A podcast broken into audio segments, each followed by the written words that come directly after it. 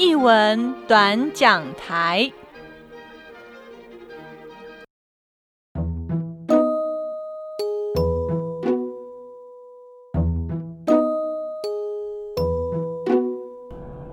Hello，大家好，我是家峰，欢迎收听译文短讲台。九月初的时候，因为我要上台北布展，然后也抽空和水工班去逛了一下台北市立美术馆，然后但是因为时间的关系呢，我们并没有逛完全部的作品，所以。嗯，仅选了三档的个展，然后去走了一遍。那今天呢，也就会跟大家介绍，呃，我逛完这三个展览后的一些感受，或者是想要对这个展的一些回应。第一个目标呢，就是三楼的四位艺术家的个展。不过，就像前面所讲的，因为时间的关系呢，我们只我和水工班只观赏了吴全伦殉国的个展。那殉国的殉呢，是驯兽师的驯，国家的国。那一进去呢，就会就被啊，跟德国狼犬或德国牧羊犬有关的。不管是艺术家的呃画作、摄影作品啊，或是陶瓷的收藏品，甚至录像作品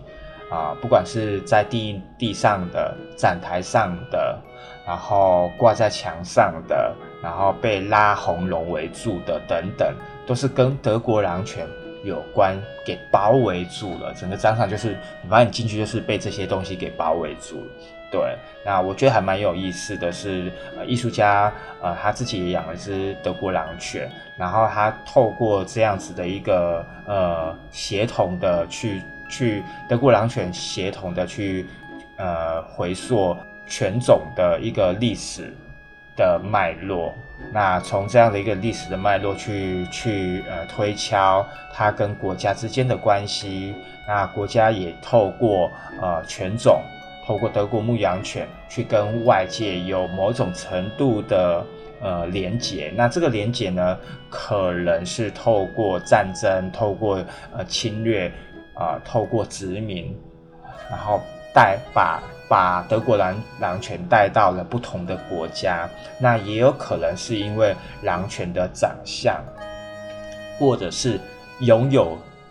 拥有者的崇高的地位，同时也赋予了呃德国狼犬的某一种程度的呃尊贵感。那这个都是一种一种关系、一种地位的呃连结，或者是相互对应的。对，所以呃这个展逛这个展，其实逛这个展的。呃，逛快要逛完了，或者是逛到一半的时候，其实我就会，我我就我就已经有一点焦躁了起来。那焦躁起来的原因是因为从头到尾都是狼犬，虽然我看不到，可是我一直在听水工班在讲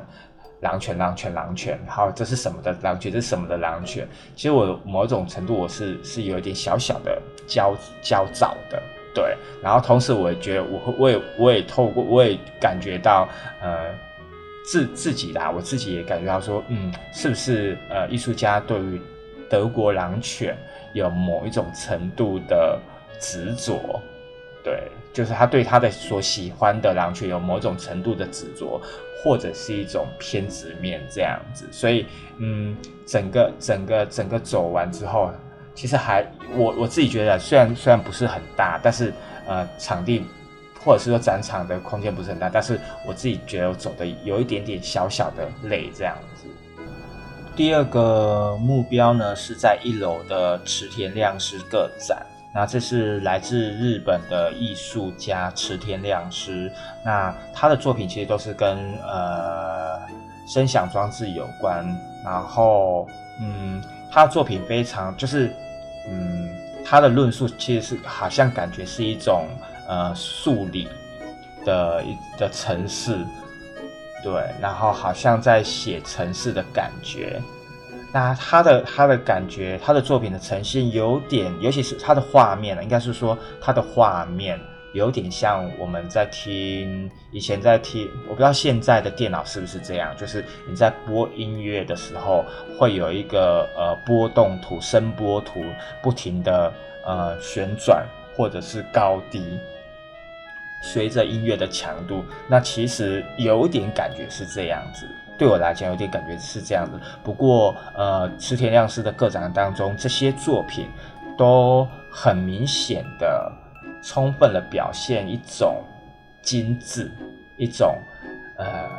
对我来讲是非常非常非常，我不能说它是过度的修饰啊，但是我觉得它是一个修饰非常好的、非常精致的作品。那这个这个修饰，这个。修饰精致的作品，不管是在声声音或者是视觉，我的想象哦，它它都是非常的精致的，对，所以呃，但有一点点我可能跟大家的感受是不一样的，就是说，因为我毕竟我是一名视障者，我所有的呃吸取作品都是透过我的耳朵。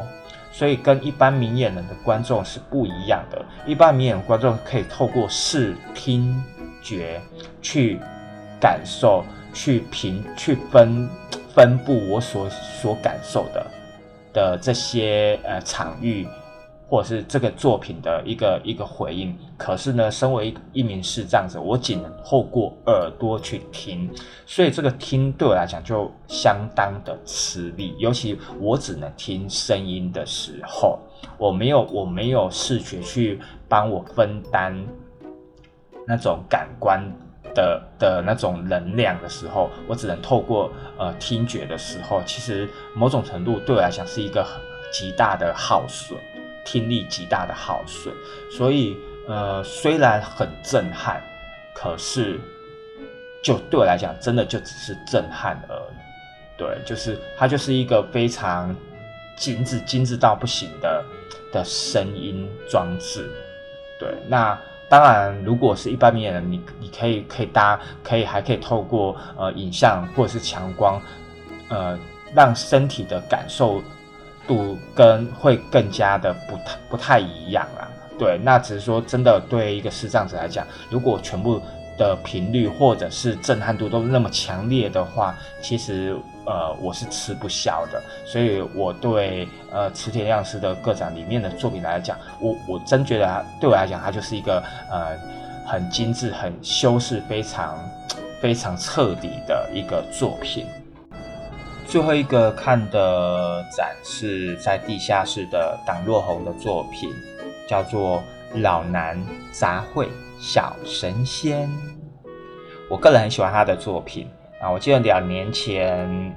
呃，台北美术奖他拿首奖的那一年，然后我跟我好像一样，也是跟水工班去去逛这个北美奖的作品展的时候，我就有跟他的作品《小神仙》合照。所以呢，我现在我的电脑的桌面依旧还是小神仙喽。好，那呃，老实讲，平面的作品真的很难口述啊。我觉得不管是平面的画作、摄影等等，对我就我。觉得对，呃，口述对陪同者来讲都是一个非常大的一个挑战。那我自己当然，因为我本身可能有过去的视觉的经验，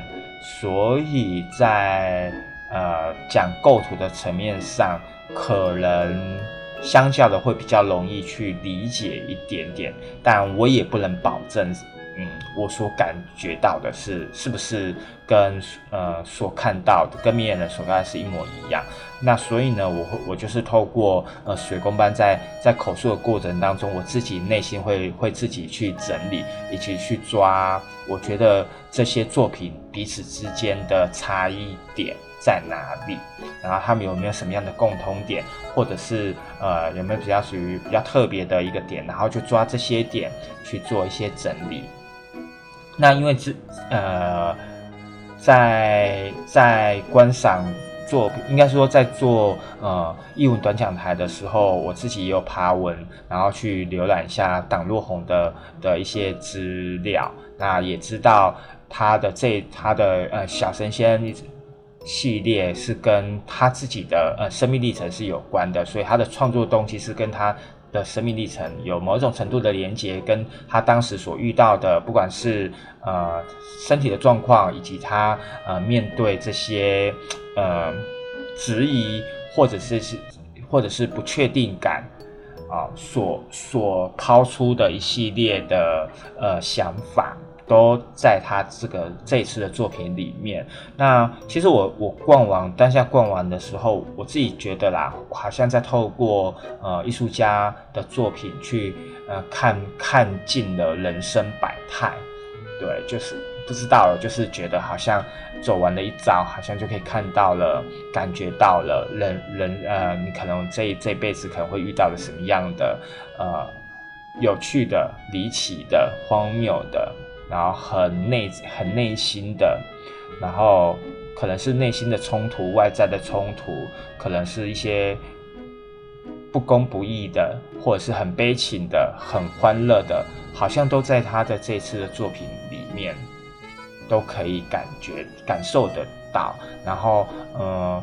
有些可能是透过呃色系去凸显。凸显画面，那有些好像又是带了一层，呃，观观者好像带了一层有色的眼光去看待这些人事物。那有些呢，又又觉得好像把不同的事、不同的呃物种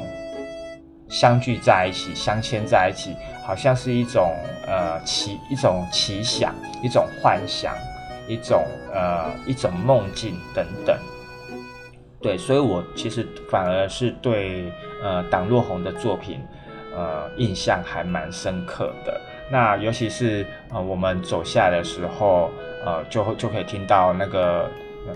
水工们讲说，哦这边又有题字了。这次题字，上次题字是小神仙嘛，那我们这次看到是人无在人无在少年，